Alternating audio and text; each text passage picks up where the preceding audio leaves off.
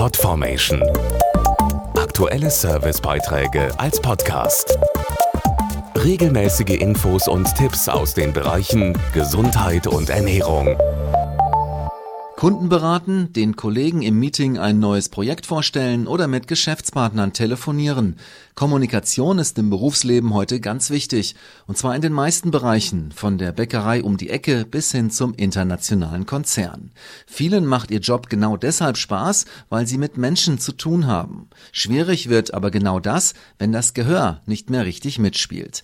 Darauf soll der Tag des Hörens aufmerksam machen, denn ein gutes Gehör spielt vor allem für Beruf und Karriere eine große Rolle. Wer nicht optimal hören kann, hat es nicht nur schwerer im Job, er kann sogar krank werden. Das hat eine aktuelle Befragung jetzt herausgefunden. Dazu Hans-Peter Bursig vom Bundesverband der Hörgeräteindustrie. Drei von vier Befragten glauben, dass Berufstätige, die nicht mehr optimal hören, eher zu Depressionen neigen. Und bei der Frage nach Burnout sind es sogar zwei Drittel. Fast alle sind zudem der Meinung, dass Betroffene im Beruf größeren Sicherheitsrisiken ausgesetzt sind.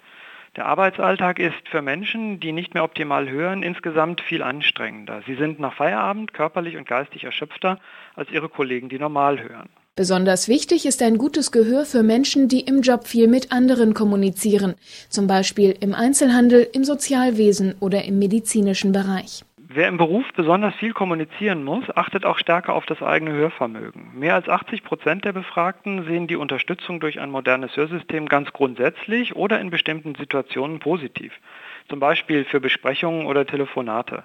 Nur 5 Prozent lehnen Hörsysteme am Arbeitsplatz komplett ab. Insgesamt leiden in Deutschland mindestens 10 Millionen Menschen an einer Hörminderung und viele wissen nichts davon. Zum Tag des Hörens bieten deshalb viele örtliche Hörgeräteakustiker kostenlose Hörtests an.